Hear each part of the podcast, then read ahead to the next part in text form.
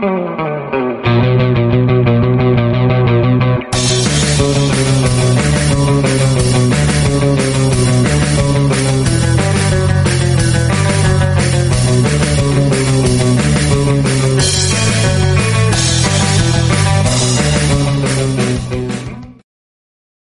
¿Qué pasó, raza? Bienvenidos al Hijo de su Podcast. Esta es la tercera edición de la charla. Para la gente que se está preguntando dónde está el Chávez, el Chávez anda ahorita en Chihuahua, calificó de nuevo para la batalla de los Red Bull, entonces anda representando la zona norte, esperamos se quede para que se vaya al Nacional. Deseamos mucha suerte al Chávez. En esta ocasión tenemos un invitado muy especial. Este hombre ustedes lo van a ubicar porque tiene un mural en la Avenida Juárez. Es el famoso mural de Juan Gabriel. Arturo Damasco. Hola, muchas gracias por la invitación. Bienvenido. Contento de estar aquí. Qué bueno, qué bueno. Oye, este, te quiero pedir una disculpa, cabrón, porque íbamos a pasar por ti a las 5 de la tarde y se llegaron a las 6 de la tarde, a las 7 de la tarde. No te preocupes, yo también andaba como apresurado, entonces me sirvió para relajarme un poco y todo bien. Sí, no, es que está bien gacho aquí el tráfico ahorita de la y el ciudad. está- calor también, Sí. entonces se apresuró uno y peor todavía. Sí, 42 grados, cabrón. 42 grados. Eres egresado de la, de la UACJ. Sí, licenciatura en artes visuales. Me gradué en 2013 y pues llevo, de hecho antes de haber entrado a la carrera ya, ya me dedicaba a pintar. Entonces ya mi carrera ya es un- alrededor de 18 años, Empezaste a pintar a los 15 años, ¿no? más o menos. A los 15. Bueno, de toda mi vida he dibujado, pero a los 15 fue como que yo conocí un museo por primera vez, alguien que me apoyó y me di cuenta lo que era realmente el arte, la pintura y, y decidí pues llevarlo a cabo, ¿no? O sea, decidí de- dedicarme a eso y hasta la fecha. Y luego, eh, me- el, el mural de Juan Gabriel, cuando, cuando se pintó fue en 2015. Marzo del 2015. En, en marzo del 2015. Eh, yo no yo no lo había visto, yo lo vine viendo como en el 2018, porque no estaba viviendo aquí en la cercanía, estaba estaban viviendo en una ciudad un poquito más retirada. Eh, cuando cuando se tiene el proyecto ese el mural, ¿cómo, cómo llegan contigo? ¿Tú, tú propones el mural o, o cómo, cómo llegaron a, a ese acuerdo? No, fue una invitación de Canaco, de la Cámara Nacional de Comercio. Yo, yo estaba fuera de la ciudad. Yo me encontraba en Phoenix, Arizona, eh, haciendo un mural precisamente y esperando respuesta de un segundo mural para una uni- universidad. No me respondían y en este trance yo recibo un, mensaje de, de alguien que ahora es mi amigo que tenía una asociación civil que se llama Superar, se llamaba Superarte y a esta asociación la invitó Canaco para para resolver un asunto que llevaban más de un año queriendo hacer un mural, eh, una serie de murales. Porque originalmente el proyecto era una serie de murales, de 11 murales, entre El Paso, Juárez y Nuevo México, que finalmente solo quedó en este mural. Pero haz de cuenta que llevaban junta tras junta tras junta con los pintores de la localidad y no se ponían de acuerdo y que no sé qué. Me habla mi amigo, me dice, ¿estás disponible? Le dije, sí. De hecho, no estaba disponible porque estaba esperando, pero dije, de aquí que me resuelvan, voy. Llego, damos la rueda, la rueda de prensa, me dan el proyecto, damos la rueda de prensa y dio la gran casualidad que Juan Gabriel un día antes había dado un concierto en El Paso. Entonces, a mí cuando me llaman y me dicen, oye, está esta pared, un- uno como yo en lo personal como pintor voy por la calle y voy viendo lienzos por todos lados, ¿no? De que, ay, sobre todo Sí. que Juárez es una ciudad tan plana que en el centro es de los pocos edificios, pues de altura, de, de cierta altura. Entonces, cuando me dicen qué edificio es, lo primero que me, me imaginé fue Juan Gabriel. Ya después ellos me comentan que les gustaría Juan Gabriel porque era un proyecto que quería traer el turismo en, en la frontera y Nuevo México. Sí, pues era un corredor cultural, ¿no? Lo que tenían más o menos proyectado. Y, y Juan Gabriel lee la nota de, de esto. Entonces, haz de cuenta que yo estamos ahorita en la rueda de prensa y digo, mañana voy a empezar a las 12 del día. Llego mañana y no alcanza a llegar la grúa. Era una grúa de torre que yo necesitaba de cierta, cierta altura, me llevaron otra y no llegaba ni a la mitad. Entonces no, ni me pude subir. No te puedes. Me voy como a las dos horas y en cuanto me voy me habla una reportera, oye Damasco, que Juan Gabriel fue a, a la pared a, a visitarte. Me suelto riendo así como que no, ni de. Dice, sí, sí fue. Y te está buscando. En cuanto cuelgo, me empiezan a llamar del gordo y la flaca, Despierta Ah. América, de no sé qué, así, de todos lados. Y aún así yo como que, ¿qué está pasando? O sea, ¿qué pedo? ¿Es una broma? O, o típico que también se dejan ir los medios y se la creen y te buscan, ¿no? Entonces yo no creía que Juan Gabriel estuviera interesado. Y, y sí. Ya después me empezó a escribir por medio de correo. Y aún así yo tenía como que la que incertidumbre. la duda, ¿no? Y sus, sus correos eran de que, oye, pues agradeciendo y, y de que me gustaría que pintaras esta imagen y me mandó una imagen de cuerpo completo con un traje negro, con una pose así medio James Bond. y la. Y, y, y a mí el hecho de no creer que fuera él me dio la libertad de batearlo así sinceramente, porque yo mi respuesta fue con todo respeto, pero ya tengo planeado qué voy a hacer, yo quiero hacer un retrato que se vea desde el otro lado de la frontera y, y sinceramente es lo que yo buscaba. Pero yo tenía como referencia imágenes que había encontrado en internet. Pésima calidad, obviamente. Sí, sí. Entonces ya uno se tiene que imaginar el 60% de la imagen de lo que estás viendo. Y me dice, bueno, si no te parece mi idea, por lo menos permíteme entregarte unas imágenes que van de acuerdo a lo que tú estás planeando. Le dije, ah, perfecto. Y sí, me mandó una serie de fotografías, entre ellas la que terminé usando, con excelente calidad. O sea, escaneadas, eran imágenes eh, impresas, pero me las escaneó y y ahí fue cuando dije, bueno, pues ya a lo mejor sí es él, ¿no? ya posterior a esto, pues ya eh, yo me quise subir, llegó la grúa y la misma gente, porque se empezó a acumular la gente del centro. O sea, mínimo eran entre 200 y 500 personas diario ahí paradas de ver todo el proceso. Ajá. Me subo y me bajan así, porque los medios empezaron, es que la gente está diciendo que la pared se está cayendo, cuando en realidad el arte urbano se trata de esto, ¿no? Sí. O sea, no es muralismo como tal, porque el muralismo era frescos, preparar la pared y no sé qué para que perdure y el, y el y lo que está sucediendo ahora es como eh, lidiar con lo que es lo destruido, con lo que te encuentras y usarlo como medio y, y casi la mayoría de los murales son efímeros, pero la gente desde un principio se apoderó del proyecto, dijo ni madres, eh, pues espérate, se sube al municipio a reparar la pared, mm, robándome obviamente tiempo, ¿por qué? Porque cuando se entera Juan Gabriel, él dice, yo quiero regalar un concierto, que fue el último concierto que dio en la ciudad ahí en la X, y quiero inaugurar el mural. Pero yo puedo ir en estas fechas, y como fecha de inauguración puso el 28 de, de marzo, lo que me dejó 10 días exactos para pintar, que fue lo, lo que yo dije en la rueda de prensa que iba a durar. Pero el hecho de que te queden exactos esos días ya es diferente, ¿no? Es como, voy a durar 10 días, pero a lo mejor me paso uno, ¿no? Pero ya, ya no puedes jugar Sí, con pues las fechas de, imprevistos. de Juan que- sí. Y de hecho pasaron una serie de imprevistos muy cabrones.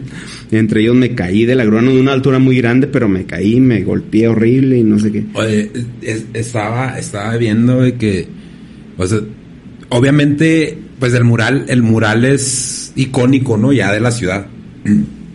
Porque yo he visto varias fotos, montajes de la ciudad y, y sale, el- sale el mural. Ya es, es, es como un monumento. Pero estaba viendo, estabas platicando en, en una entrevista acerca de, de que te, o sea, de que sí genera una emoción, ¿no? El, el, el poder producir eso. Que, y te estaba subiendo a la grúa y no tenía seguro el gancho, cabrón. No, no, fue un caos porque todo fue en tan poco tiempo y todo fue donado realmente que, que no estábamos preparados. Realmente no hay una grúa hecha para hacer murales. O sea, las grúas que utilizamos los muralistas son grúas que utilizan para carga, ¿no? Para, Sí, el- sí, para sí, los eh, anuncios publicitarios, para cargar cosas. Esto significa que yo usé una, una grúa de torre de 50 metros de altura con un cordón, un cable, un solo cable, con un péndulo de unos 40 centímetros y un gancho. Y, un gancho y este gancho estaba atado a una mm, a una canasta, pero no tenía seguro. Número uno, no tenía seguro. Eh, número dos, en marzo hacen mm, Semana Santa, cerca de Semana Santa hacen vientos espantosos aquí en Juárez, lo que significa que la, el- la, la canasta no dejaba de girar, no dejaba de girar. La solución que yo medio encontré fue eh, mandarle soldar unas patas para que topara en la pared. Mm. Y, y aún así había mucho movimiento, pero por lo menos no giraba, me dejaba pintar. Pero el seguro seguía sin, sin haber seguro más bien. Entonces, me- me- lo que me daba risa es que me ataban para, no sé para qué, eh, una soga de vida a la canasta.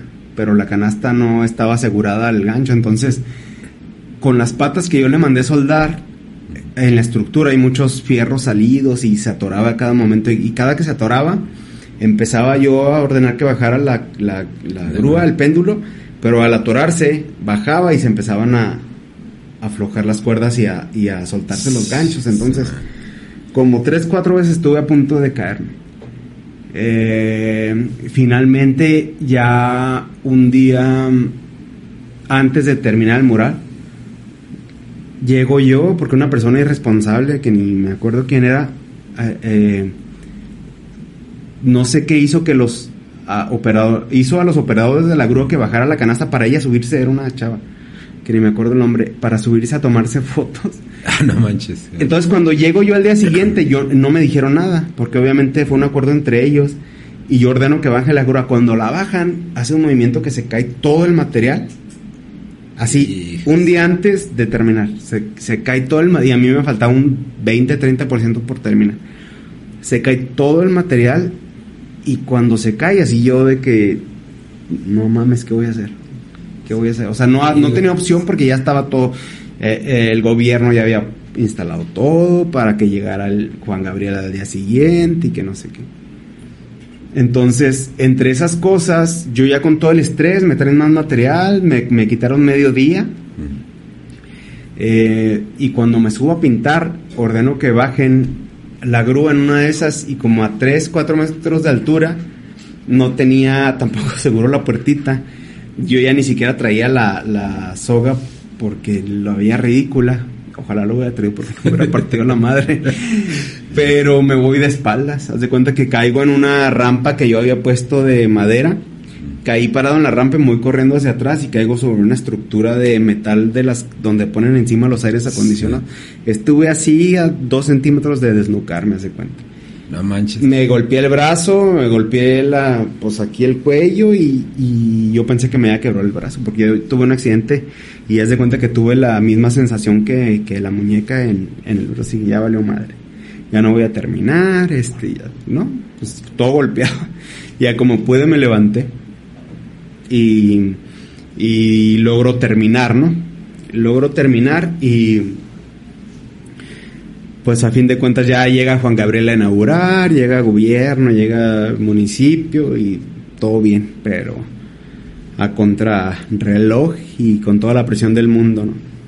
No, es que sí está. Bueno, para empezar el clima aquí, pues está, está bien cabrón, los vientos, y luego más en marzo, cabrón, y El luego calor, con el sol. no manches. Oye, eh, le preguntaba al Pancho en el podcast pasado, al Pancho Arce, y, y ahorita me llamó mucho la atención por lo que, lo, lo que, lo que dices, ¿no? De que te empezaron a hablar del gordo y la flaca, de otros, de otros lados.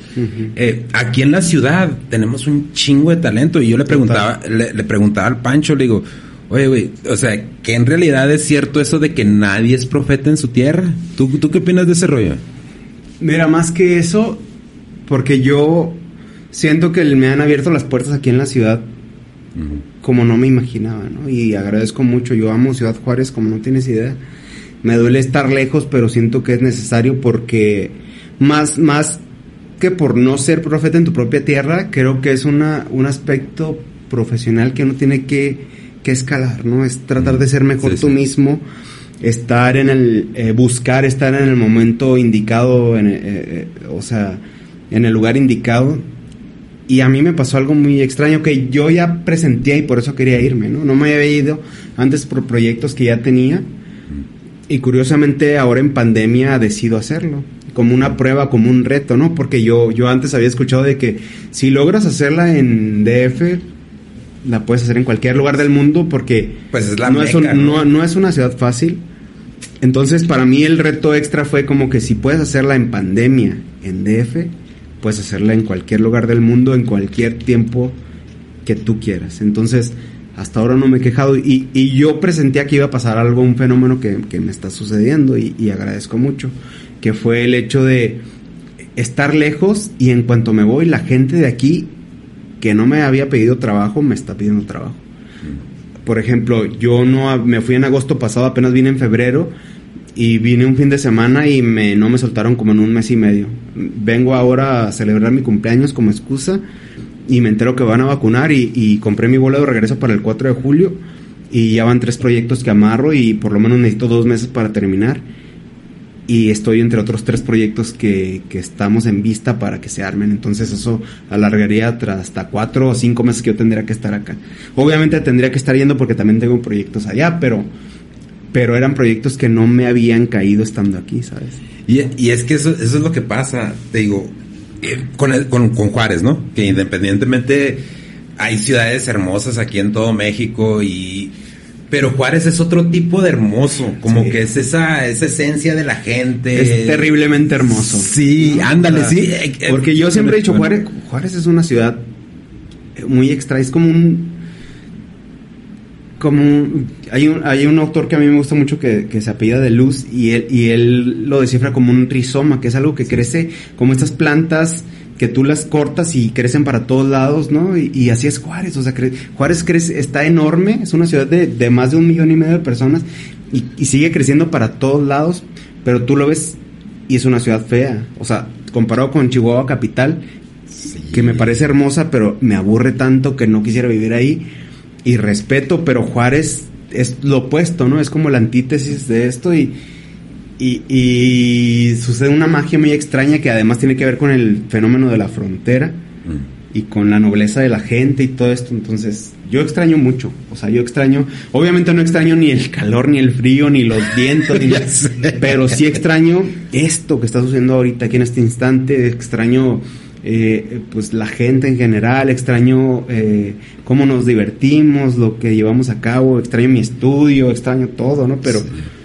A veces me cuesta, o sea, ya llegué literal conociendo a nadie y, estoy viviendo solo y de pronto estoy así viendo el techo o tratando de crear y, me cuesta, pero también digo, bueno, es por algo, es por algo, es por algo. Y sí, han surgido cosas buenas, he conocido gente y, creo que es parte también del proceso. Sí, y es que eh, todos esos procesos los vives en, pues no nada más en el aspecto creativo, ¿no? Los vives en relaciones interpersonales, en, en todo ese rollo. Es, es, como dices tú, la evolución, ¿no? La evolución, vas evolucionando, vas cambiando. Pero una de las cosas es que, una de las cosas que se me hace bien interesante y se me hace bien chingón de tu parte, es que no, o sea, tienes todavía ese arraigo a la ciudad, tienes a la ciudad muy arraigada en ti y es así como que es refrescante es ver, ver artistas. Tú ya tienes trabajo en España, en Dinamarca, en Italia. O sea, tienes un, un currículum bastante denso. ¿Sabes qué me pasó a mí? Y yo siempre he sido de la idea que la comunidad mata, ¿no? Uh -huh. es, es, tan peligrosa, pero yo cuando regreso de, de Cancún, de, de trabajar con Juan Gabriel, yo agarro el estudio ahí en la Lincoln y es un, es un estudio, era el estudio de mis sueños, haz de cuenta. Sí, vi, güey, está muy yo, chingón, güey. Yo, haz de cuenta, chingón. cinco años atrás, puse, me topé hace poco en una de mis historias de, de Facebook y puse un estudio, un, un, estudio tan parecido que dije, el estudio de mis sueños. O sea, no lo relacioné hasta después de que vi la historia ya sin tener el estudio, ¿no? Pero dije, no inventes, o sea, yo, yo lo deseé y lo tuve, pero al tenerlo, era un estudio de mil metros cuadrados. Dentro del estudio hice mi departamento. Ahí vivía toda madre. Varias habitaciones, baño, pues todo, todo. Así es vivía que dentro. se proyecta, güey. Sí, o pero, sea, si proyectas algo, sí lo logras, güey. Pero estaba tan cómodo que llegó un punto en que dejé de crear. O sea, llegó un punto en que me acomodé a tal grado que dejé de crecer. Y cuando me doy cuenta, pasaron tres años y medio así de la noche a la mañana y dije, no, o sea, no, no puedo seguir permitiendo esto. Pasaron problemas personales que, que, me hicieron abrir los ojos, obviamente, y agradezco.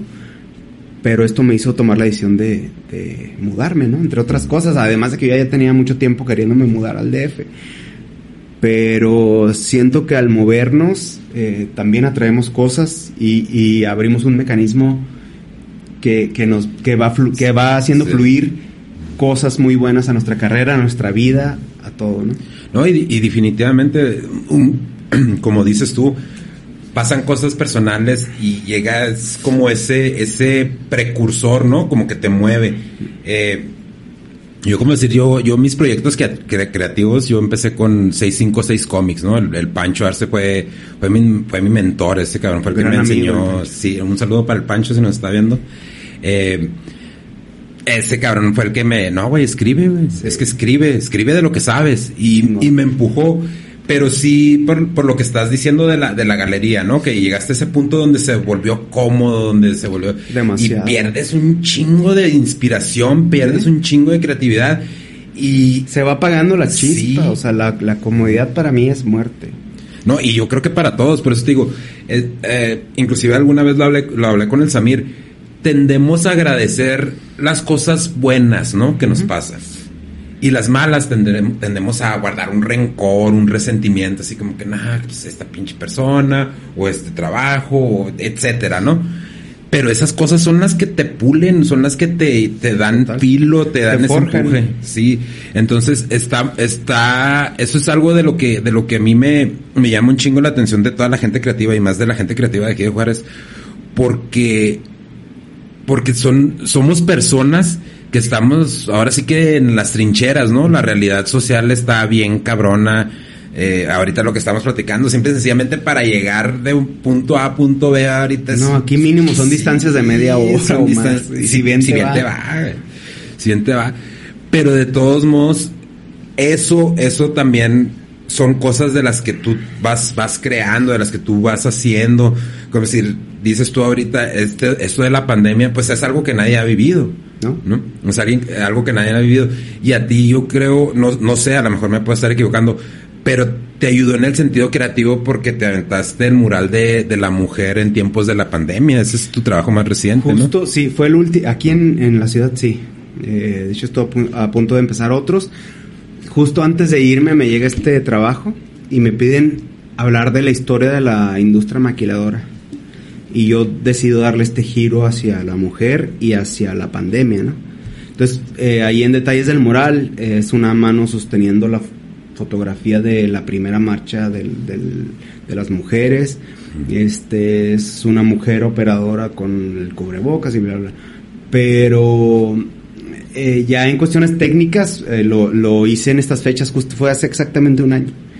Con este tipo de calor, así no, no podía ni pintar. O sea, No ibas de cuenta a las 8 o 9 de la mañana, iba una hora porque no aguantaba el calor y regresaba en la tarde otra hora y así me la llevé como dos semanas cuando yo necesito tres días para pintar ese tipo de murales o dos días, ¿no? Oye, pero lo estaba viendo. ¿En dónde está ubicado? La aeronáutica por el mercado de abastos de acá por el aeropuerto. Oye, pero está, está bien chingón. Y esa es una de las cosas también de las que te quería platicar. Eh, tú has comentado, dices, es que el arte no es, no es como una necesidad básica, ¿no? Y por eso mucha gente como que lo deja de lado y todo ese rollo. Entonces, obviamente yo, el, el podcast es, vaya, mi terapia, ¿no? Es, es mi sesión de terapia porque conozco gente interesante así como tú. eh, tenemos más invitados que van a tener sus puntos de vista y todo eso. Eh, pero ah, el, el- el punto al que, al, que, al que voy con esto es de que estamos viendo una, automa- una automatización, ¿no? De varios procesos. Yo, yo mi trabajo, mi, mi trabajo normal es, yo, yo manejo un tráiler, yo soy Órale, chofer de, de tráiler. Eh, ya vienen los camiones que se manejan solos, todo ese rollo. Sí va a haber oportunidad para la gente que tenga conocimiento en, en, en, en tecnología, ¿no? Que le sepa mover las computadoras, a los programas. Pero en cuestión del arte, yo digo que el arte, de cierta manera, sí es algo que si no es una, una necesidad básica, sí es como una necesidad emocional. Entonces, ahorita se vienen unos tiempos bien interesantes para la gente creativa, la gente que hace música, murales, libros, que escribe. Eh, ¿tú, ¿Tú cómo ves eso? ¿Tú, tú cómo, cómo puedes llegar a un punto donde puedes decir, sabes que esta es la ventana que tengo que aprovechar porque se vienen estos tiempos y hacer que ese arte, porque una cosa sobrevive eh, eh, a través de la historia, ¿no? Lo hemos visto. sobre, simple y sencillamente en las, en, las cuevas, ¿no? Del arte de, el arte prehistórico, el arte de los cavernícolas, etcétera. ¿Cómo, ¿Cómo puedes llegar tú a un punto donde dices, es que esta es mi marca y yo quiero, eh, no sé, ayudarle a más personas? O sea, ¿cómo, bueno, déjame refrescar la pregunta, ¿cómo, cómo llegamos a un punto donde como sociedad entendemos que si no es una necesidad básica, si es una necesidad emocional Bueno, en primera instancia, creerlo uno mismo es algo complicado, ¿no? Te voy a decir por qué. Porque cuando recién empezó la pandemia, yo, previo a la pandemia, yo ya tenía resuelto 2020 y 2021. En cuestión de trabajos, yo así de que ya muy cómodo, dije a toda madre, no me tengo que preocupar por nada, más que producir la chingada. Se viene la pandemia y cuando se viene la pandemia, como a la mayor parte de la gente, se nos cayeron los proyectos. A mí era entrar diario al correo y ver, el proyecto tal se cayó, el proyecto tal se cayó, el proyecto no te lo aprobaron, el proyecto no sé qué. Y dije, a la madre.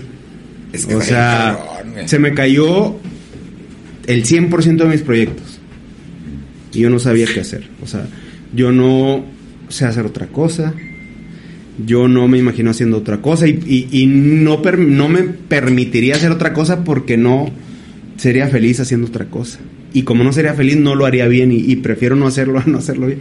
Entonces, eso me empezó a traer una, una, especie de crisis mm, existencial, obviamente, y que duré sin producir como 3, 4, 5 meses, no me acuerdo cuánto duré sin producir, viviendo de lo que tenía pues ahí ahorrado o no sé, no me acuerdo pero fue muy complicado, al grado de que en ese instante fue cuando dije, me voy a ir al DF. Así que fue como, como cambiar las cartas, así, no, no sé, no, por instinto lo hice, pero...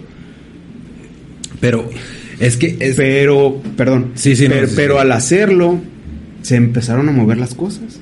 y se empezaron a mover las cosas de, de tal grado que, que empezaron a mejorar, empezaron a caer proyectos nuevos, entre ellos el mural este que, acabamos de comentar de la pandemia.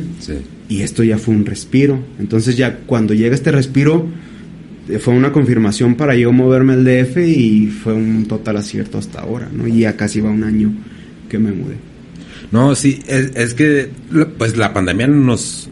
Yo creo que la pandemia no la supimos manejar, pero nadie, o sea, no, no, no, no es, no es nada más México como país o nosotros como ciudad, o sea, globalmente, mundialmente, nadie supo qué pedo. Y sabes que era mi preocupación principal en la crisis que me dio, que el arte no es una necesidad básica, era lo que comentamos previo a empezar la entrevista. Y al no ser una necesidad, pues la gente, me, si antes no te compraba o te compraba poco, pues ahora no te va a comprar. Sí. Y empezó a pasar un fenómeno que, que, por ejemplo, yo en lo personal tengo dos hermanos mayores y ellos han entregado su vida a la industria maquiladora, porque aquí en la frontera ya sabes que es el, lo más seguro que se tiene.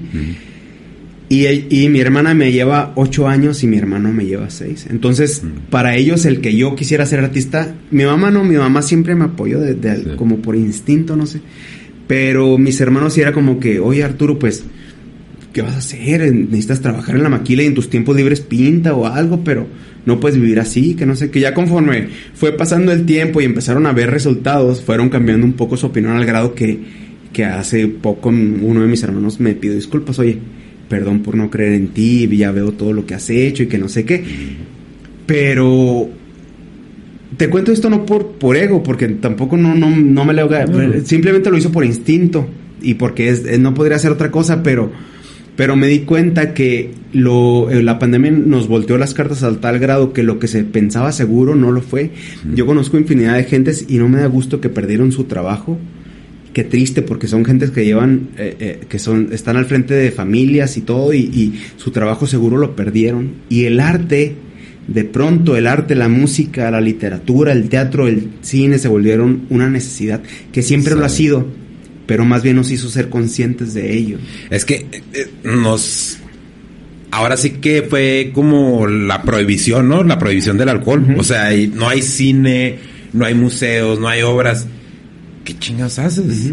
O sea, te vas a estar viendo, ventaneando. Y, y de aquí fue donde eh, también, pues, los podcasts, ¿no? reventar los podcasts. Exacto. Reventar, reventaron este, muchos proyectos de digitales. Eh, y eh, nos, nos ayudó, y digo nos ayudó porque pues ahorita ya, ya soy parte de este nicho, ¿no? que es un proyecto ya de, de, hace muchos años que estamos reviviendo. Ayudó porque ya la gente empieza a ver de que, ah, cabrón, o sea, no todo lo que nos dan sencillo así en la televisión con cucharaditas de, mira, te va a dar la cucharadita de, del Nescafé y pegadito un, episodio de La Rosa de Guadalupe. La gente ya empezó a notar así de que, ah, cabrón, o sea, hay más información acá de este lado. La, la, gente, así como, como tú, ¿no? Como Pancho, que son gente que se han dedicado, pues, como, como dices tú, o sea, viven de su arte tienen que tener algún tipo de, de,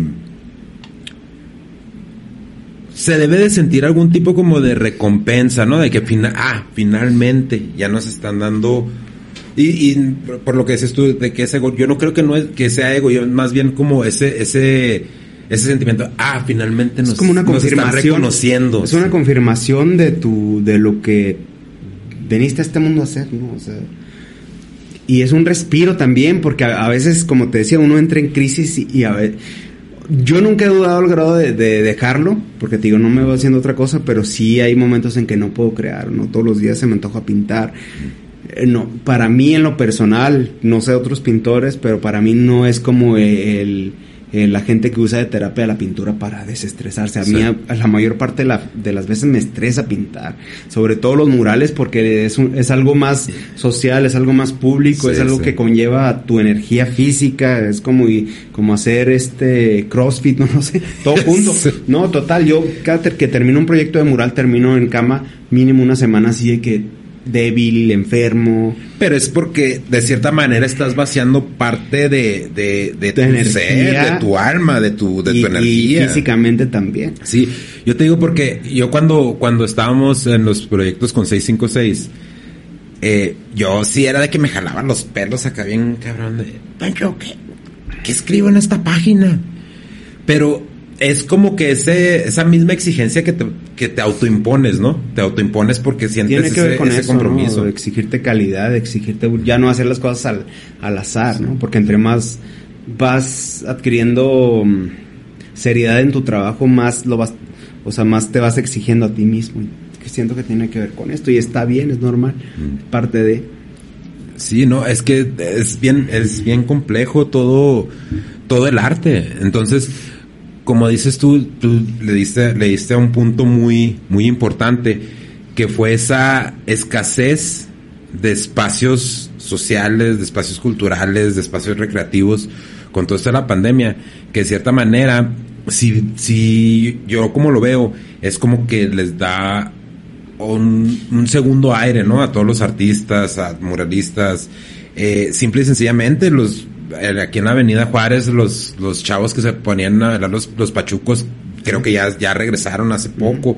Entonces, todos esos espacios, como que uno los, como que los, no los menosprecia, estoy tratando de buscar una palabra, como que los deja como desapercibidos porque están ahí.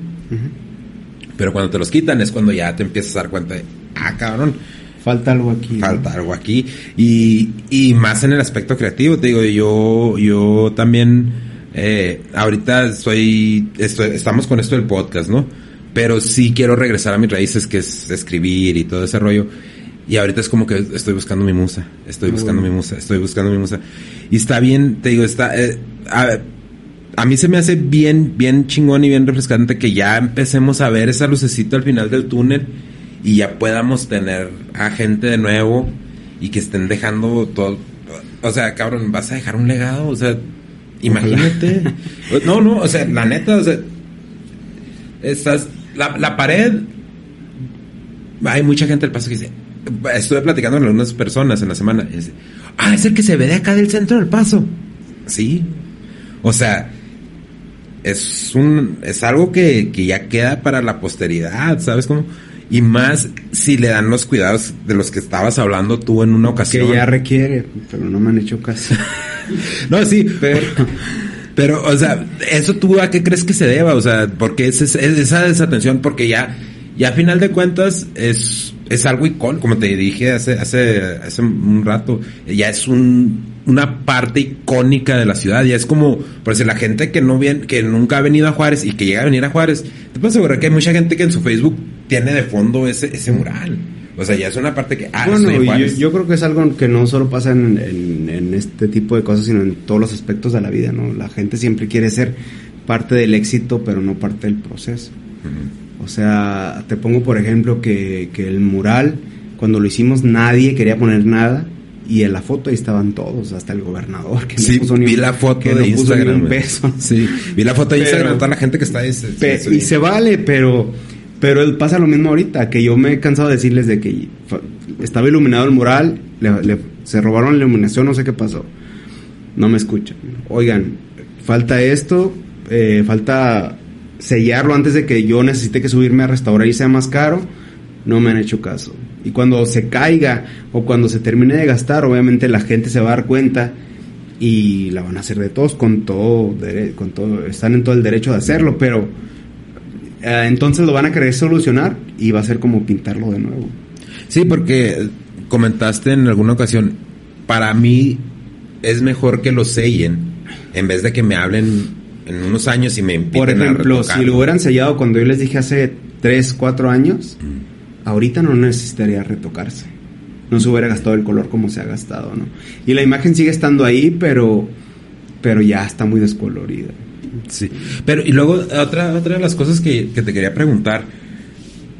¿El, el muro lo, lo donaron los dueños del edificio o, o cómo, cómo estuvo todo esto? Realmente el arte urbano es así, o sea, Mm. eh, eh, y en Juárez es muy curioso porque en Juárez yo, por ejemplo, nunca he pedido permiso para pintar. En DF sí requieres un permiso y todo Sí. un trámite burocrático y en la mayor parte del mundo lo necesitas, pero en Juárez yo llego a cualquier lugar y pinto y digo, claro, o sea, si es una casa privada a lo mejor sale el vecino y te dice, oye, pero si es un espacio así abandonado, que generalmente se trata de esto, ¿no? De imágenes efímeras en lugares abandonados y cambiar el trayecto de una persona de su casa a su trabajo y bla, bla, bla.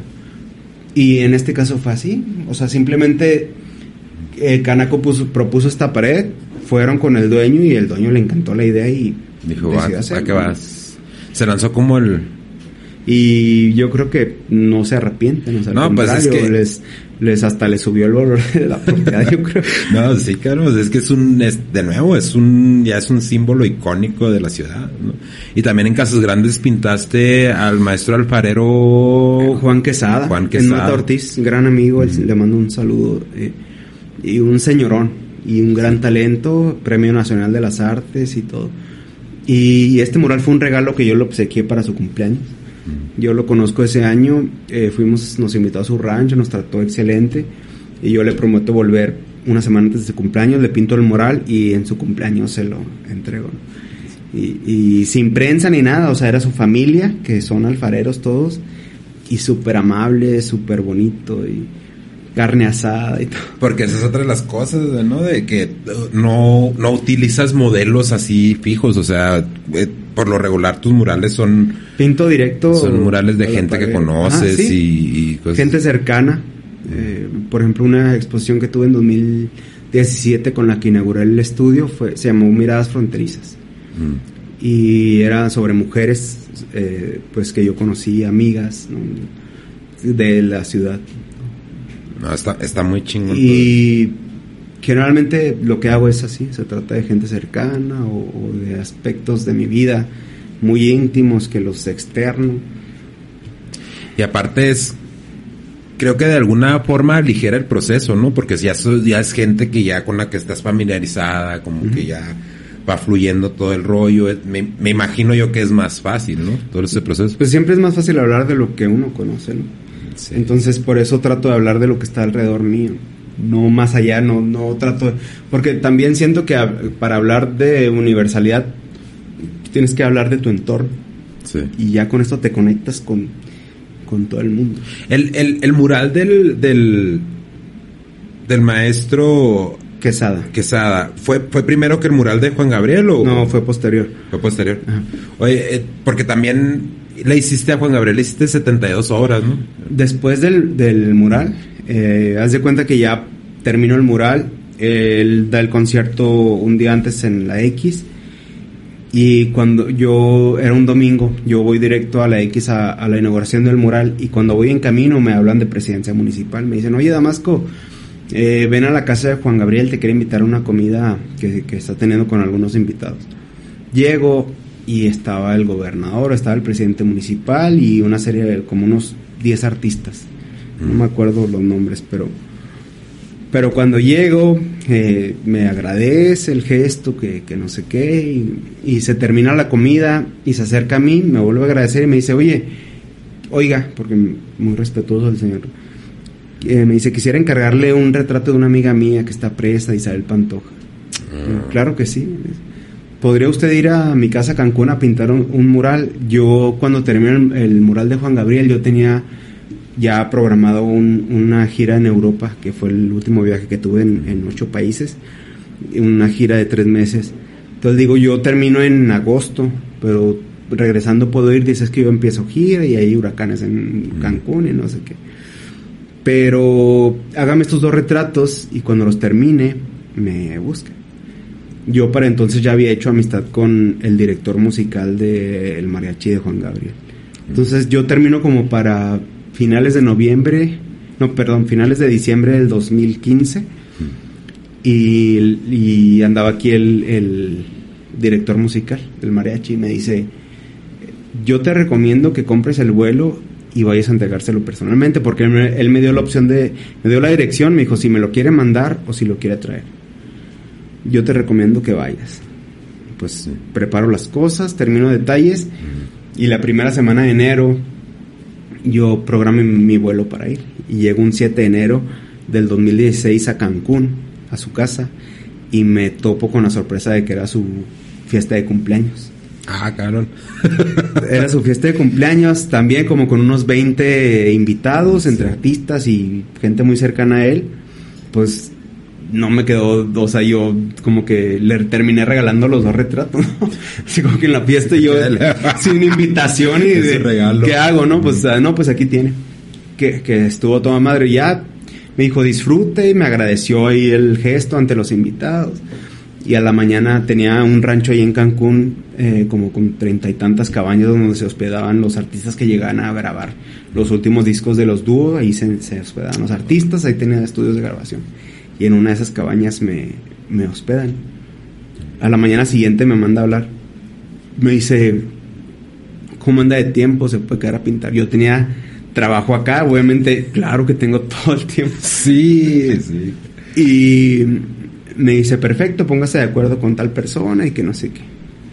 Ya eh, pasan los días y me, en una de las cabañas me, me instalan una serie de, como una especie de estudio para yo poder pintar le pintó un primer mural que era eh, personajes de la época de oro junto con él, ¿no? Cantinflas, María Félix, Lola Beltrán, Pedro Infante, Javier Solís, José Alfredo Jiménez, Jorge Negrete, Javier Solís. Termino ese, que era un mural como de 8 metros y medio por 5 metros o 6 metros. Lo termino y me encarga otro. Y lo empiezan a llegar los artistas de los dúos. Y cuando llega un artista, retrátelo por favor y que no sé qué. Retratar al artista porque era, según él, eran ah, retratos que él les iba a regalar que finalmente se los terminó quedándolo como que le gustaban, ¿no? Le gustaba. y así eh, me empezó a encargar eh, que ahora una serie de, de, compositores mexicanos en óleo, ¿no? me daba libertad creativa nada más como que me dirigía en lo que que quería retrato de India, de que quería un retrato de tal artista, de tal artista, de tal artista. Eh, o, los compositores mexicanos o personajes sonorenses o María Félix y que no sé qué. Y así pasó, o sea, pasó todo el año hasta que falleció y, cuando falleció terminé el, el, trabajo número 72. Pero eh, ese día, cuando él fallece, iba a tener un concierto en El Paso y, y, ese día yo iba a volar junto con otro amigo que le hacía los videos musicales que es también de aquí de Juárez y nos íbamos a unir a la gira y me iba a empezar a encargar otros retratos y otros proyectos, entre ellos pintarle el avión, entre ellos hacer dos murales, macromurales en Sonora, en Obregón y en Hermosillo, de María Félix, del más grandes que el que hice aquí en Juárez, ¿no? Entonces había proyectos, eh, pero en, en, ese año eh, prácticamente lo vi casi todos los días, ¿no? Que él se daba la vuelta a ver cómo iba, este, se daba la vuelta a ver el proceso, a encargarme más trabajo, o a veces hasta lo acompañábamos a comer, o a veces hasta eh, pasaba por nosotros y él manejaba y así, o caminar nomás y platicar, o, o sea, convivir tal cual. pero esa es una experiencia, pues, bien chingona, ¿no? Me imagino que, que deja algo de, de aprendizaje, ¿no? Convivir con alguien así de ese nivel en, en cuestión de artista y todo ese rollo. Total, o sea, lo que, lo que más yo aprendí fue disciplina, pero de una manera muy extraña, ¿no? O sea, porque al grado de que en ocho meses yo terminé 72 obras, o sea, no sé cómo, o sea, no sé cómo, pero, pero había días en que, por ejemplo, sí, casi siempre estábamos como conviviendo juntos yo y mi amigo el de aquí de Juárez, que le hacía los videos y era como de pronto estábamos comiendo y ya no como tanto, este, póngase a trabajar, ¿no? O sea, en broma, pero, en broma, pero si quieres no es broma. Pero así como que te, lo digo, pero para que entonces, ¿no? entonces, pues nos traía cortitos, ¿no? En ese aspecto de que, eh, de no tomar, de cosas así como muy básicas, pero también de pronto me encerraba yo tanto en el estudio que llegaba y ya no pinte tanto, o sea, venga, conviva. Y ya nos acaba de dar una vuelta o a comer o no sé qué, ¿no? Entonces era como un equilibrio de, de, cosas, pero yo no he producido tanto como ese año. O sea, 72 obras en 8 meses. no, y, entre murales y entre todo no he vuelto a producir tanto, pero, pero sí aprendí mucha disciplina. O sea, aprendí eh, no tanto, aprendí a que no se trata de cantidad, sino de calidad. Se trata de, o sea, no, no, mi lucha a partir de ahí no fue como que, ah, tengo que producir más de 72 horas en los 8 meses, sino más bien buscar ese equilibrio entre, entre hacer una buena pintura que deje impacto a hacer 100 pinturas que no digan nada, ¿no? Sí, no, y es que, eh, de nuevo, eh, personas, yo, yo creo que personas de, de ese nivel, ¿no? De, eh, y no nada más en el, en el ámbito artístico, en política, deportes, etcétera cuando llegan a ese, a ese nivel, no llegan nada más a base de, de, talento puro. O sea, tiene que haber una disciplina bien cabrona detrás. Y muchas veces pensamos, y digo porque yo he caído en esas trampas, ¿no? Pensamos que la disciplina es la chinga, cuando en realidad la disciplina es la recompensa. Claro. Sí, entonces, este, conviviste un año, básicamente fuiste su su retratista y muralista personal. Pintor de la corte. Pintor, ah, exacto, pintor de la corte, ¿no? Eh, Karen, ¿cómo, qué, anécdotas tienes de él? Algo que tú digas, eh, eh, me dijo esto, tal día estaba haciendo esto y eso me lo voy a llevar. Por ejemplo, eh, siempre iba al estudio y, y esto lo tengo en mi Instagram él siempre iba al estudio eh, y, en esa ocasión yo estaba comiendo. Entonces llegó, eh, llegó en el escritor, me, me, dejó una nota, o sea, como que vio lo que estaba haciendo y, y, me dejó una nota que escribió, qué bonito, pintas y dibujas damasqui, damasquísimo, porque sí me decía. Y la firma Juan Gabriel. O sea, eran cosas como que realmente pues da impulso, o sea, alguien tan grande. otra de las cosas es que él se comunicaba mucho por medio de correo, no tenía redes sociales, ¿no? Pero el correo lo usaba como WhatsApp, haz de cuenta. Eh, ¿Dónde están? Este, tengo este proyecto, vengan, no sé, bla, bla, bla. Y, y cuando estabas de cuenta que estamos aquí platicando, tal cual, así como estamos en la mesa, y él tenía su computadora siempre. Pero de pronto lo escuchabas como decir una frase y él mismo se escuchaba y a la vez para un momento la escribía en la computadora y a la semana la oías en una canción esa frase, ¿no? Ah, o sea, era como ver este proceso también creativo de, Juan Gabriel, pero también mezclado con su con su con su aspecto humano. O sea, todo todo a la vez era como este equilibrio que trataba de enseñar. Y fue muy padre, o sea, la neta fue, fue una enseñanza muy, que hasta la fecha, después de seis años, sigo como masticando, sigo como descifrando, o, Ah. o después de tantos años siguen, surgen recuerdos que, que en el momento no, porque imagínate, convivir con él todos los días, pues ni siquiera tienes eh, eh, oportunidad de reciclar todo y de, de Sí, masticar todo. y Pues es que es, es una mente, es una mente maestra, ¿no? Sí. Una cosa que, que a mí me pasó eh, hace como un mes, fuimos a, íbamos a Dolores Hidalgo. Entonces te van dando como un tipo tour y lo van ambientando con música de José Alfredo Jiménez. Ah, qué padre. Entonces el guía dice, José Alfredo Jiménez es el segundo autor más importante de México. El primero es Juan Gabriel. Y estamos en, pues estamos en tierra de, de, de José De Alfredo José Jiménez, ¿no? Y di- dices tú, ay, cabrón, que obviamente la gente sabe, ¿no? Juan Gabriel no es nacido aquí, En nacido en Juárez, es nacido en Michoacán, pero tuvo tanto arraigo aquí, de nuevo, lo que platicábamos hace rato, la ciudad Juárez no será cosméticamente, artesanalmente tan atractiva, pero la gente la hacemos, y digo la hacemos porque pues yo soy de aquí, soy nacido aquí, tú eres de aquí, la hacemos que tenga esa, ese mystique, ¿no? Por decir así, que atrae a esa gente y la gente se queda aquí. Bueno, de hecho de eso también se trata mucho la frontera, ¿no? De gente que emigra a la ciudad que, y que se apropia de ella.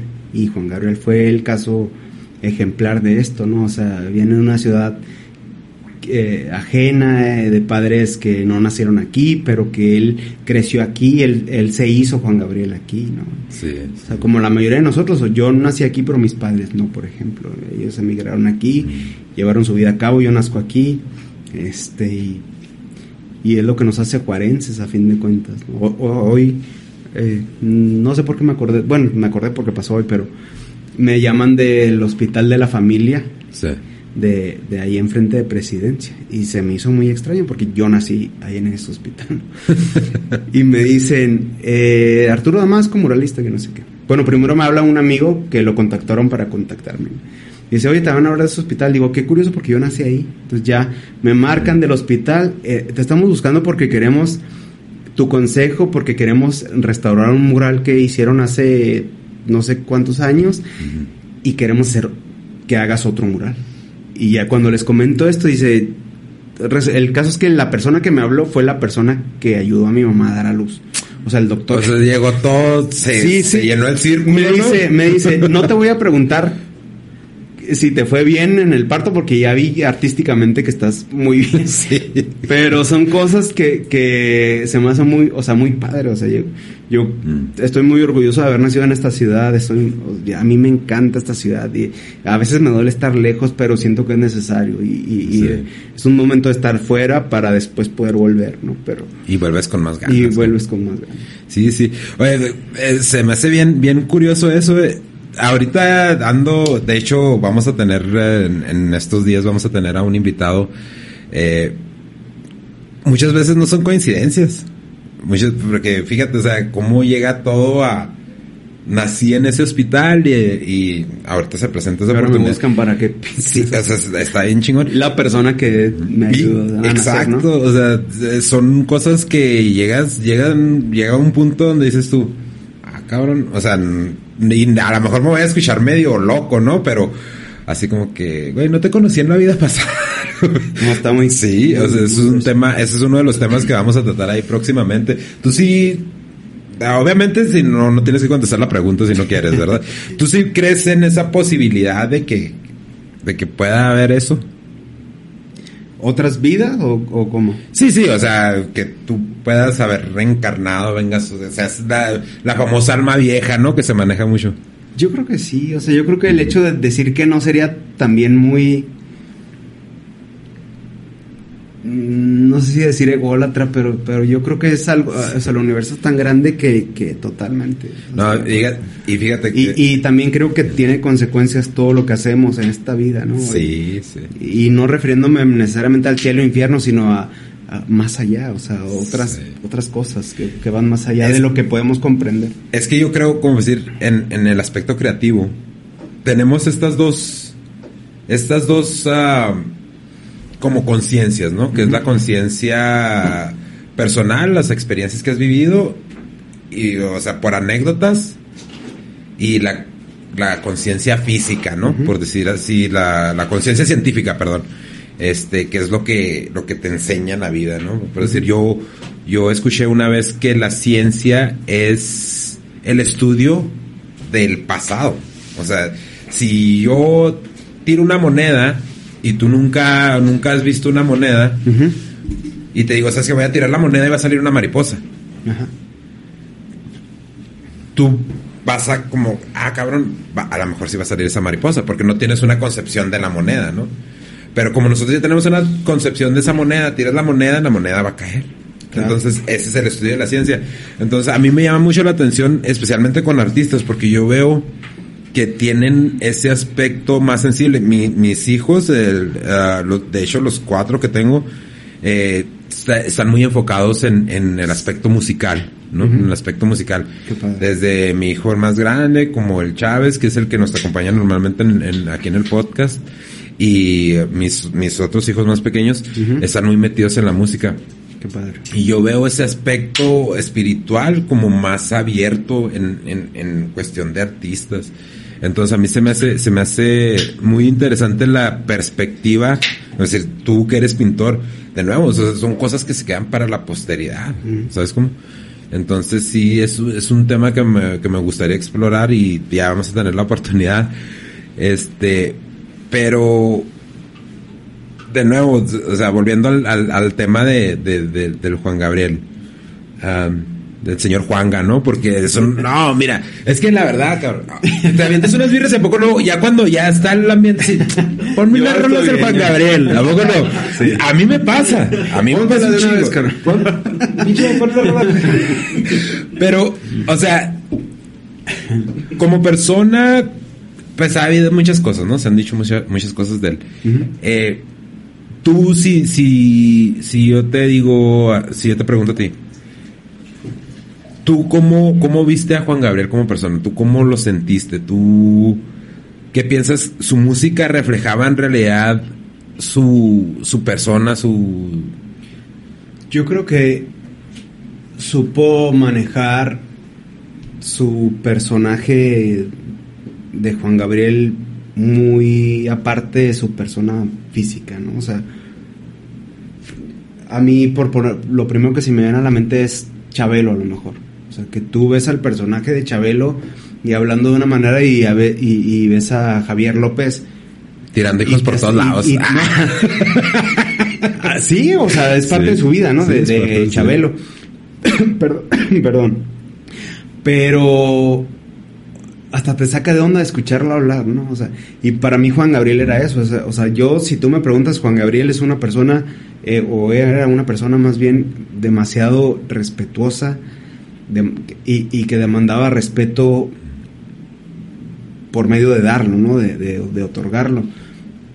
Y, y, en cuanto yo lo veía pisar un escenario, se transformaba increíblemente. O sea, a tal grado que yo no comprendía cómo una persona de 66 años, porque yo llegué a estar en muchos conciertos eh, presente, y también veía cuando se bajaba del escenario mientras tú lo veías en el escenario, era un adolescente, haz de cuenta. O sea, él estaba hasta el concierto que yo llegué a ver que duró más eran siete horas bailando y cantando. Ay, cabrón. Y yo con el solo hecho de estar parado o sentado en, el concierto a las siete horas terminaba agotado. Eso sí, en cuanto él se bajaba del escenario y le quitaban las botas, se transformaba así de que mal, o sea, cansado, agotado, y, pero en el escenario no.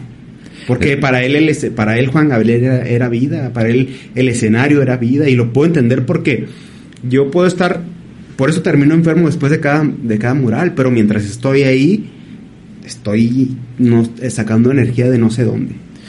O sea, de no, no te puedes ir de dónde. Es la creatividad, ¿no? Es la creatividad porque te digo, yo las pocas veces que estaba expuesto, y yo estaba expuesto como decir con, con el Mikey, que está aquí el Mikey, eh, yo lo veía este cabrón que, que empezaba con la guitarra y empezaba a cantar y a tocar y a veces 3, 4 de la mañana, así como que, eh, pinche Mike, ya estuvo, güey, vas a ir a la escuela mañana.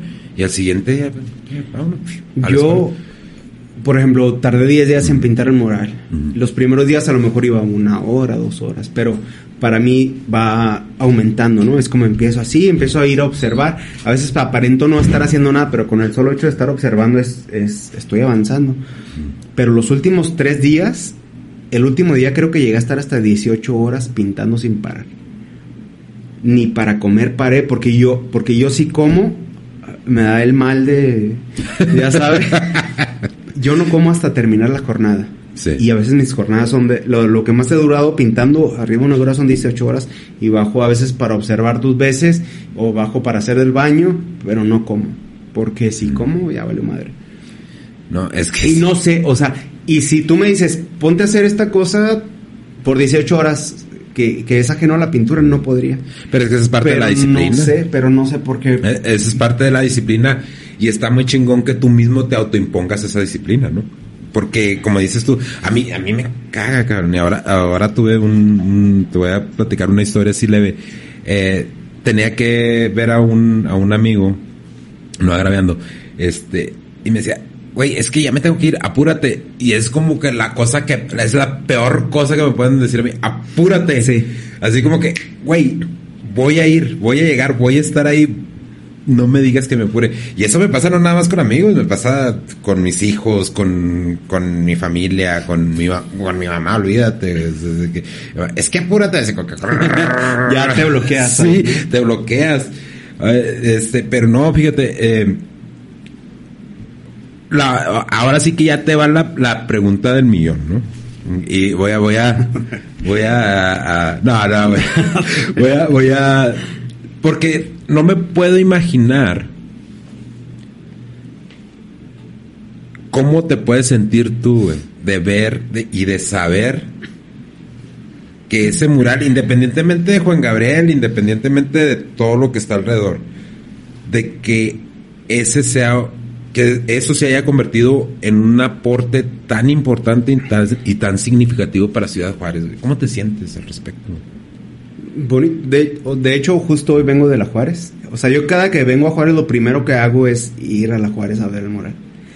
Y te voy a ser sincero, yo cada que veo el mural, si tú me preguntas si me vuelvo a subir a ese grúa a hacerlo, te voy a decir que no. Y si tú me preguntas cómo lo hice, no te voy a saber responder. Porque a lo mejor no estaba consciente. De hecho, no estaba consciente. Me, me- Güey, me te tuve subiste a la alcoholizar. grúa sin seguro, Me tuve que- me bajaba el 15 a, a comer con caguamas para poder aguantar la presión de todos lados, de Juan Gabriel, de la prensa internacional, de la prensa nacional, de, de todo, de la gente, porque diario eran mínimo 200, 300 personas, hasta 500 personas ahí abajo observando por horas de que iban a pasar y se quedaban por horas viendo hasta esperar a que me bajara una de las dos veces que me bajaba para preguntarme cosas y era un montón de gente y trataba de responderles a todos junto con la prensa, con a la gente y a todo. Pero no sé cómo lo hice y no lo volvería a hacer. Pero cada que voy y veo el mural y veo y siempre que voy hay gente tomándose foto y siento muy bonito. Yo lo O sea, sé, uy, yo una vez lo sé de, de, de fondo de, de, en mis en mi Facebook la, la de fondo porque se me hace bien chingón Y siento muy bonito, pero. Pero son cosas que, que dejas ahí. O sea, son cosas que dices, no lo volvería a hacer. Ahí quedó. La gente a fin de cuentas decide que sobrevive o qué es arte o qué no es arte o, que, o lo que se apropia o lo que no se apropia. Y eso está muy bonito. O sea, la gente es la que decide, no uno. Porque tú puedes hacer lo que tú quieras, pero si la gente no lo acepta.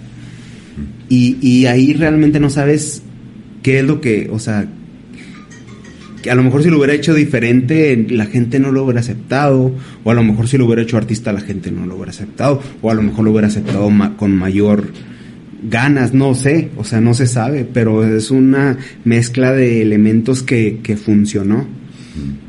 Indudablemente es Juan Gabriel, ¿no? Sí, o sea, sí, sí. claro, Juan Gabriel la gente lo ama y fue, claro, estoy consciente de eso, pero pero a lo mejor la- si la gente no le hubiera gustado el mural no lo tomarían tanto en cuenta, o sea, no sé. Oye, como- de- estaba viendo una, una, una de tus entrevistas y te pregunta, te pregunta una persona, dice, ¿qué le dices a la gente que, que dice que no se parece a Juan Gabriel? Y dije, güey, no mames, o sea, se, se ve que es Juan Gabriel desde el paso, cabrón, o sea, qué feo. No. ¿De veras? ¿De, de- de- la verdad sí te han dicho eso, güey? No, Sí. la- obviamente siempre va a haber ataques y te voy a ser sincero, Mm. siempre los ataques eh, en contra son los que más te van a poder. O sea, te pueden decir mil, Mm. mil cosas bonitas y un solo comentario te puede arruinar. Y, y, y a lo mejor eso tiene que ver con el ego o no, pero, pero te le tomas demasiada importancia. Yo trato de no, porque si no estaría enfermo No. más de lo que estoy. Güey, yo cuando, cuando, Pero- cuando vi que te hicieron... Pero sí, cuando no, recién no. terminé, hasta en, hasta en los periódicos de que, que Paquita del Barrio y no sé qué, qué tanto decía. o, o se retrató él solo y que no sé qué Pero es que eso es puro, la, la neta es puro pinche hate porque se, o sea, se reconoce, se reconoce. Yo puedo decir, yo, pues yo ya, ya, ya soy abuelo, güey, yo tengo 43 años. Y yo ni Ah, papá soy. A mí, Ya, a mí ya- ya me voy, ya me sentí mal.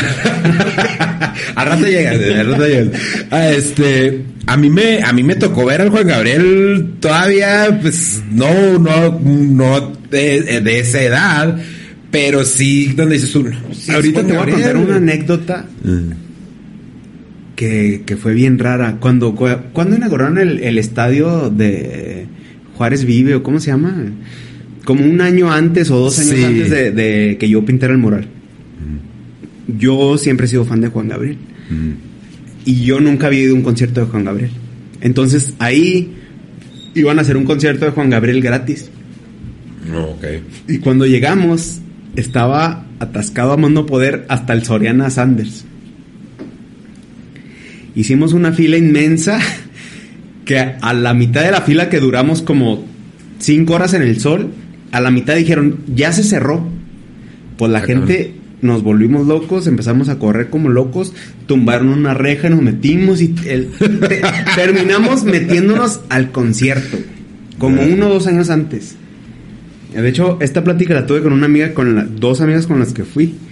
Y nos estábamos riendo de eso porque corriendo como locos y que no sé qué. Entramos al concierto y bien contentos de que no mames, Juan Gabriel. Y yo no me imaginaba que después iba a estar volando junto con Juan Gabriel en su avión privado, comiendo con él. Terminé yendo como a 30 conciertos y te juro que ningún concierto fue igual a otro. O sea, siempre, y para mí es el artista que más admiro por eso, porque siempre nos quedamos con la boca abierta de que no mames. No, y La energía que tiene este señor te transmitía algo, te transmitía arte. No, y independientemente, cabrón, yo, yo, este, el, el concierto que tiene en Bellas Artes, No. no me canso de verlo, güey. Ni yo. Y tú, Ahorita que decías que en la peda, siempre en la peda terminamos escuchando Sí. el de Bellas Artes, así, como rito, ¿no? O sea, muy, muy cabrón. Pero, pero han pasado, o sea, desde entonces han pasado cosas increíbles y, y lo que te puedo decir es que siempre he metido pasión en lo que hago, o sea, pero no con tal de obtener beneficios, no con tal de, de tener resultados, sino más bien como porque es, es mi pasión, o sea, es algo que yo siento que tengo que hacer y que si no lo hago se me va a ir la vida y me voy a arrepentir, ¿no? Y aún así hay veces que, que lo siento, pero siento que sería peor si no lo hiciera, entonces está, está muy cabrón. No, y es que le acabas de dar el clavo. Es lanzarte, ¿no? Es hacer las cosas. Eh, habías dicho también en alguna ocasión que cuando te hablan de un mural tú vas a ir sin pensarlo. Y, y esa es una mentalidad que yo creo que no nada más a, a gente creativa, ¿no? Nada más artistas este les beneficia. Es una mentalidad muy chingona porque muchas veces es sí vas a tomar riesgos. Si, la, si vives a la segura todo el tiempo, yo creo que es una de las es una de las partes que mucha gente no alcanzamos a entender. Si quieres vivir seguro toda la vida, va a ser más lo que te vas a perder de la vida que lo que vas a disfrutar. Otra de las cosas que para mí fue muy gratas y, y muy... O sea, que, que no me la creía fue cuando yo llego a Cancún y que al día siguiente él habla conmigo, conmigo al, al día, des, o sea, dos días después de que yo llego, me manda a hablar y llego y haz de cuenta que en su casa, dentro de su casa tenía un teatro. Estaba todo un montaje de cámaras y él estaba plan eh, cada artista que llegaba él lo entrevistaba, pero te estoy hablando de artistas cantantes para los dúos, ¿no? Y todo eso. Él me hizo una entrevista a mí. Ah, cabrón. Entonces él me entrevista a mí, para mí fue como que no mames, o sea, no, o sea, pues es que es un sí, no, que, ¿no? pero él siempre a dónde eh, a caer, eh, cabrón. él- a sufrir, a sufrir con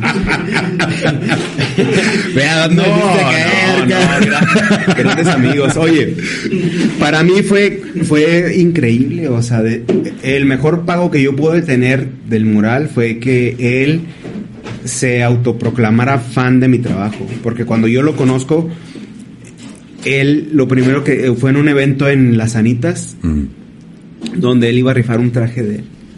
Entonces, así como yo dudaba que, que yo, que él fuera Juan Gabriel cuando me escribía, él, él cuando me buscó primero en el, en el mural y yo no estaba,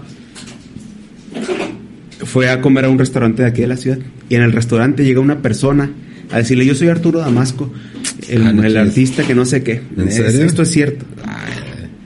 Y obviamente él se lo cree y le agradece y que no, después se da cuenta que no era. Entonces cuando le dicen, ya viene Arturo Damasco a conocerlo, yo fue cuando me golpeé. Yo no sé cómo le hacía para enterarse, pero te estoy hablando de que fue el mismo día y a los 30 minutos ya él se había enterado que yo me había golpeado y que tenía todo morretón en el brazo, que pensé que me había quebrado y acá el cuello. Entonces cuando yo llego a las anitas, cómicamente me sube al escenario y me dice, a ver, quítese el saco y me hace mostrarle los moretones, como para corroborar que realmente era yo. ¿no? Es que no manches, o sea, Entonces, ya que vio los moretones, pues ya agradece, se pone de rodillas y me dice, soy tu fan número uno. Y yo me quedé de que, güey, no manches, cabrón. o sea, tu ídolo te está diciendo eso. Ese es pinche sentimiento bien chingón, güey, no lo puedes negar. Y, y, o sea, a la fecha se me pone la piel chinita y, y no puedo, o sea, no puedo creerlo, güey. Para mí es el mejor pago. Hasta se emocionó los ojos llorando. Y ahora, güey, no hay pedo. Pero-. Ya, no hay pedo, güey. Pero fue, fue, es lo que te digo, o sea, esto me acabo de acordar ahorita y no me había acordado desde entonces, desde hace seis años, o sea, van surgiendo memorias y, y todos los días, o sea, Pues es que tienes que venir más seguido, fue tan, cuando quieras, mientras ella, patrocinador oficial.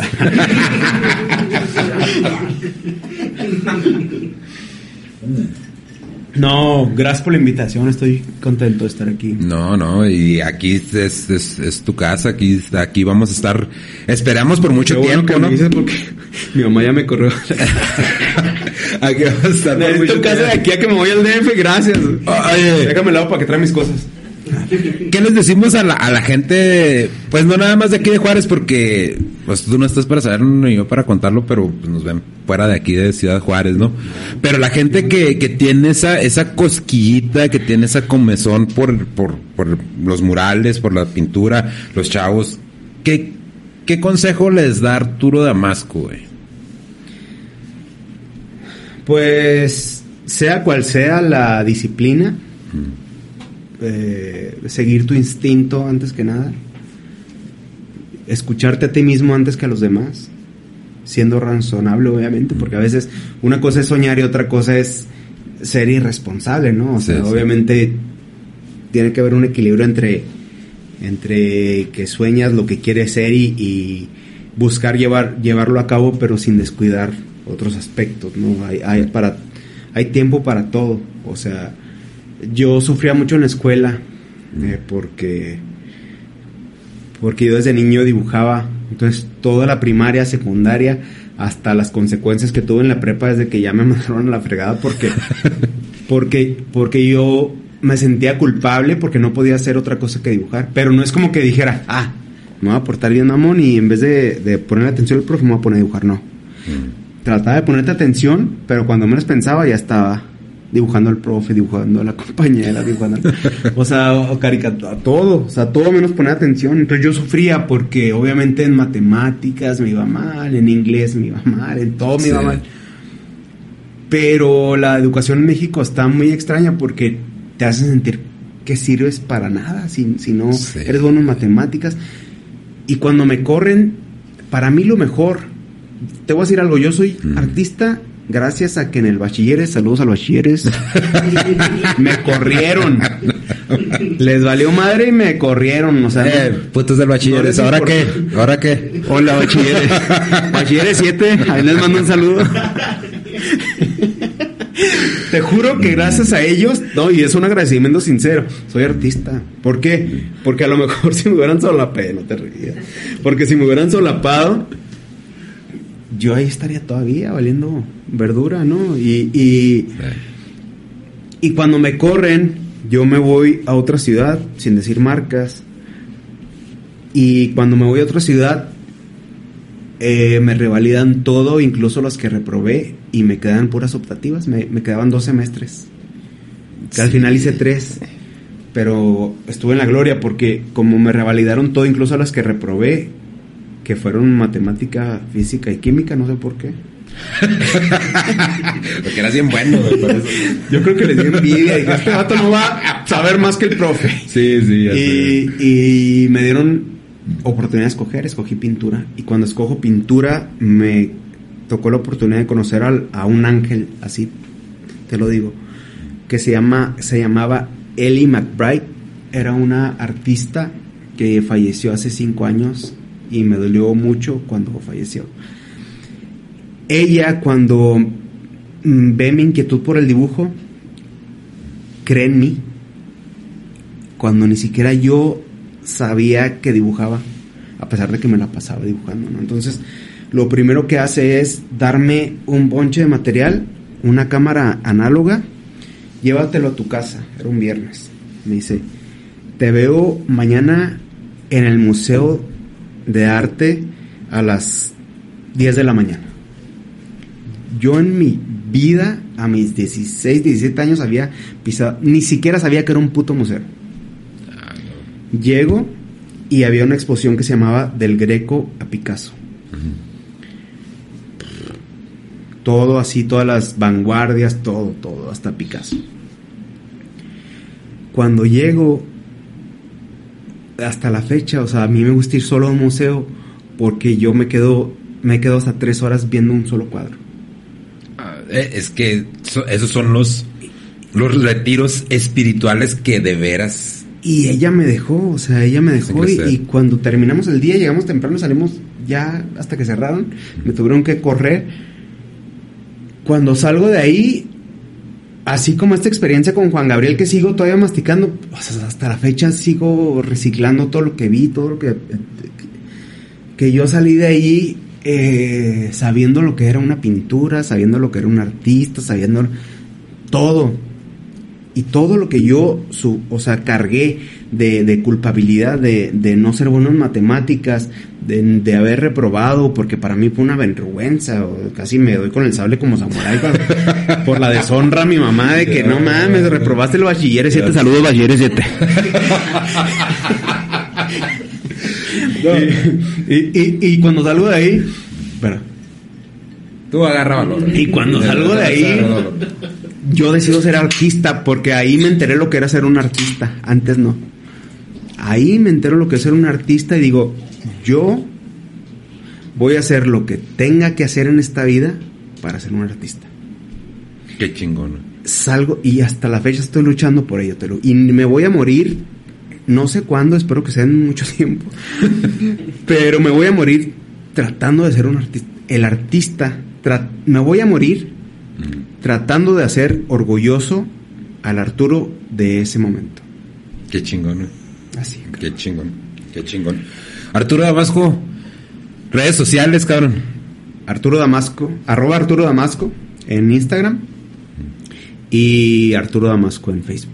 Sí, estás abierto para comisiones, ¿no? Estoy abierto caso- para comisiones Ya saben, raza, está abierto para comisiones. y Pues, Gracias por la oportunidad de estar aquí. No, no, no, muchísimas gracias por acompañarnos. Es un gustazo, cabrón, conocerte No, y igualmente. platicar contigo. Y cuando esperemos para la próxima vuelta que tengas para acá, para Juaritos, que le caigas de nuevo. gustes. y- Cuando gustes. Y- salud. Salud. Raza, ya saben, en redes sociales estamos como Hijo de su Podcast en TikTok, en Instagram. Redes sociales personales es eh, Denny-Chávez77 en Instagram y en TikTok no tengo Facebook más que la fanpage. Y ah, de nuevo agradecerle a toda la raza que nos está apoyando. Eh, de veras, de veras, de veras. Les agradecemos mucho. Ya sé que de veras no es una palabra, pero hay que dejarlo en el lingo. Eh, ah, muchas gracias, Raza. Nos vemos la próxima semana. Tenemos a Jazz Gallegos, un artista local que está bien al tiro, bien fregón en la morra. Va a estar chido el podcast. Nos vemos, Raza.